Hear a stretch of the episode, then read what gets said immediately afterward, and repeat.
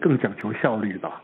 对啊，因为这样子让进入金融沙盒，其实有时候需要花比较长的时间，反而那个整个市场就已经产生变化了。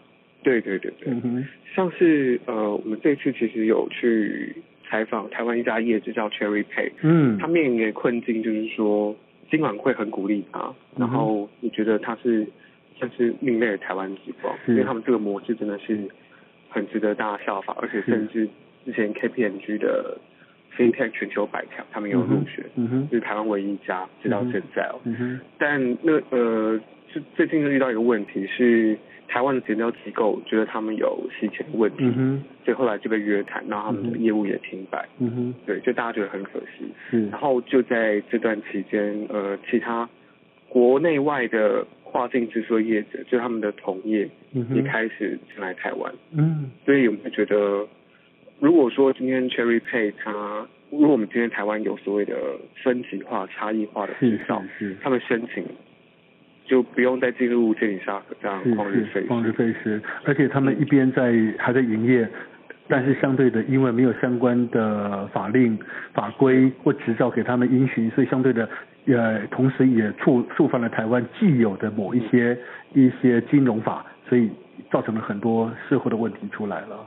对对对，啊，其实这是很可惜的啦，因为 Cherry Pay 的确这前一阵子在台湾的呃媒体圈还还还的确蛮受关注的，有蛮多对他的报道，啊、其实蛮可惜的，这是蛮可惜。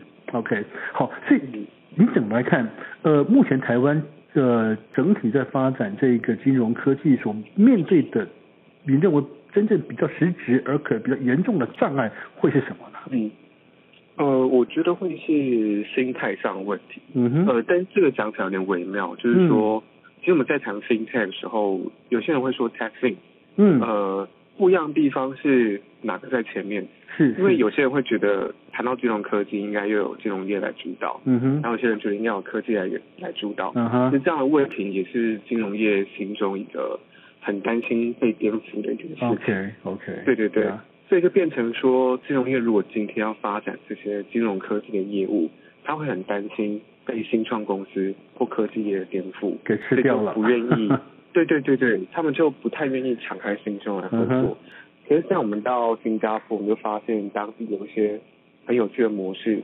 除了有很多的新创加速器之外，再来就是当地的银行，嗯哼，他们或是金融机构，他们会开所谓的实验室，嗯哼，然后引进新创业者，嗯哼，呃，FinTech 方面的新创业者，嗯哼，一起进来，然后互相交流，嗯，brainstorming，一起来想如何解决金融业的痛点，呀，嗯哼，对对，其实的确了，因为随着科技的演进哈，进化，呃，没有任何一个产业是一成不变的。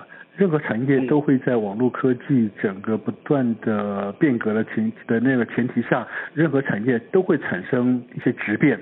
呃，比如说您刚提到的，到底是金融在前还是科技在前？但是我想这东西已经不是那么重要了。为什么？因为台湾现在马上即将要发出，呃，之前好像听说是要发两张纯网络银行的执照，而我们知道去抢这两张执照的都不是。金融体系出身的组成分子，嗯、对不对？所以，对对对，这是一个一个产业变革的很明显的趋势嘛，不是吗？嗯，可以这么说。嗯，而且呃，其实因为这三家业者他们的呃，无论是股东的组成，或者他们提出目前台面上提出的方案，其实都蛮让人可可以信服的。所以，其实金管会现在也在考虑说，也许可以发到三张执照。哇，可以加到三张执照了，是吧？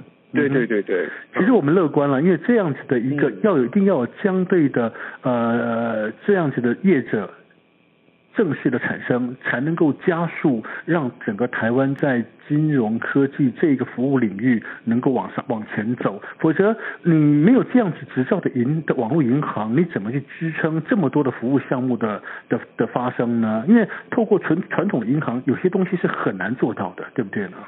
嗯嗯嗯，可以这么说，所以我们也很期待，就是这些传网银可以发挥像呃监管会主委布利雄做的那个鲶鱼效应，可以刺激更多呃金融传统金融业者来思考怎么样提供更好的服务给我们的使用者。就您所了解啊，在目前的台湾呢、当然除了各大银行，事实上他们也都很积极在投入所谓金融科技的创新的这个服务项目啊。呃，那台湾又有多少啊是属于您刚刚所提到的，是属于它是非金融体系，但是是属于新创事业、新创公司在发展 fine tech 这样子的一种科技服务的公司？台湾有这样子的公司吗？呃，有有，其实我们发现还蛮多家的，嗯，然后呃，各家其实也面临不一样的困境跟限制，嗯，比方说我们刚刚提到 Cherry Pay，嗯，它就是一个用 P to P 媒合的方式来做跨境汇款，嗯，对，那他们问遇到问题就是减掉跟金管会的呃口径不一致，变成说。金管会鼓励，可是选到单位去限制他。嗯哼。那其他还有像是呃，我们有去拜访的，有一家叫做唐吉诃德。嗯。呃，这家公司是是台湾的新创，那他们之前也有进入呃新加坡很知名的 FinTech 加速器叫 SBC。嗯哼。呃，我们在二零一六还二零一七年，呃，SBC 他们在亚洲。选了十家新创业者，嗯哼，那该年度台湾就有三家新股，哦，就大家那时候都很兴奋。唐吉诃德就是其中一家，其他还有那个 Cherry Pay 跟 Fugo，嗯。那我我来我先聊聊这个唐吉诃德。唐吉诃德他们其实过去是在做智能投资，嗯，然后现在把重心放在 STO，嗯，还有跟那个呃加密货币的 ETF，嗯，就是也是另外一种投资工具。是，那他们在做 STO 的时候，其实呃。STO 大家可以把它想象成是，我把一些不动产或是呃生活中实质的东西，把它货币化，嗯哼，有点像把它证券化的感觉。是是是，嗯、对对对。那像这样的技术，其实，在台湾就还没有办法做，嗯、所以他很担心彩虹线，所以他其实在出钱合作业者都是国外业者。哦。其实我们我们外部看也会觉得，哎，好像蛮可惜的，因为。嗯呃，其实 STO 虽然它有一定风险，嗯哼，但是政府的目前台湾政府的呃感觉比较像是我先限制你，嗯嗯嗯，嗯，对，但在新加坡它的感觉会比较像是 OK，我先让你炒作，我先让你做，对对，你你你可以来跟我谈，你可以来跟我谈，而不是一开始。你说要做，我就直接把你打掉。Uh, 对对，我觉得光是心态上就差蛮多的。对对，这是很重要的一种心态，因为政府的态度会影响整个产业的发展嘛，因为这是很关重要的关键。好，其实我们知道，是让整个全球的在对于所谓一种金融科技的发展，服务项目是越来越多。好，那一般人事实上我们现在的确已经每天日常生活中都已经在接触到了，多多少少。那一般人在日常生活中。呃，又该如何？一方面想要善用它，但是一方面又该注意哪一些使用上的安全问题，避免成为科技呃使用的一种意外的受害者呢？因为毕竟这东西事实上是不是还是会有所谓的资讯安全的问题？嗯，对，呃，而且其实资安一直都是金融业跟这些新创最、嗯、最大的考量，是因为。呃，大家对资安真的很敏感，像之前脸书的事情，是、嗯，就是大家对脸书的印象真的就是整个几乎崩跌这样。嗯哼。所以呃，我们盘点一下哦，就主要就是资安，然后再就是个人隐私，嗯哼，都是金融相关产业很重视的一些风险跟问题。是。对。那谈到这个，我觉得我可以延伸再来谈一下新加坡政府一个很好的制度。嗯哼。呃，他们有有一套系统叫做 MyInfo。MyInfo 上面整合的就会是新加坡公民跟部分呃外来的移工的个人资讯哦，所以他把这些人的资讯整合起来，嗯，当呃人们要去银行或者是新创机构申请信用卡或办账户，嗯，他们可以直接透过呃 MyInfo 这个系统来对接个人资料，嗯哼，对，所以一方面对银行来说。我有一个可信度非常高的资料，因为你的资料就是都是政府单位建立的，对对对对，嗯。然后一方面你又可以加快你的申办的流程，是。你只要同意授权，嗯，然后你就不用再多填一些其他的，比如说地址啊、电话啊这些，因为都全部整合在那个系统里面。嗯所以是一个，我觉得是一个蛮双赢的一个方法。嗯嗯嗯，等于是政府有已经帮业者在前面做了一些啊、呃、个人的资料库，嗯、对不对？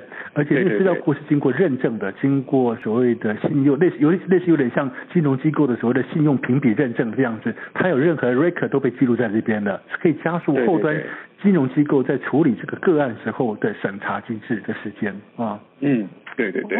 我这个这个还是真的是需要政府在这里面呃琢磨很多了啊。对。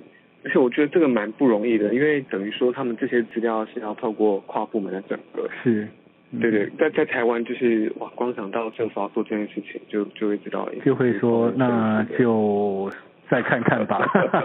对对对，好，其实各位听众朋友，呃，在我们享受这么多越来越便利的金融科技服务的同时，真的也要提醒大家要留意在使用科技资讯中的各各种的呃资料的安全的保护啊，这样子才能够享受到便利且安全有保障的这样子的金融科技服务啊。当然，今天因为时间关系，我们非常谢谢呃我们远见杂志的记者。萧欣言先生接受我们访问，谢谢你，新年兄。谢谢主持人。OK，谢谢好，各位听众朋友，咱们下回 Mr. Big 网络广播节目再见喽，拜拜。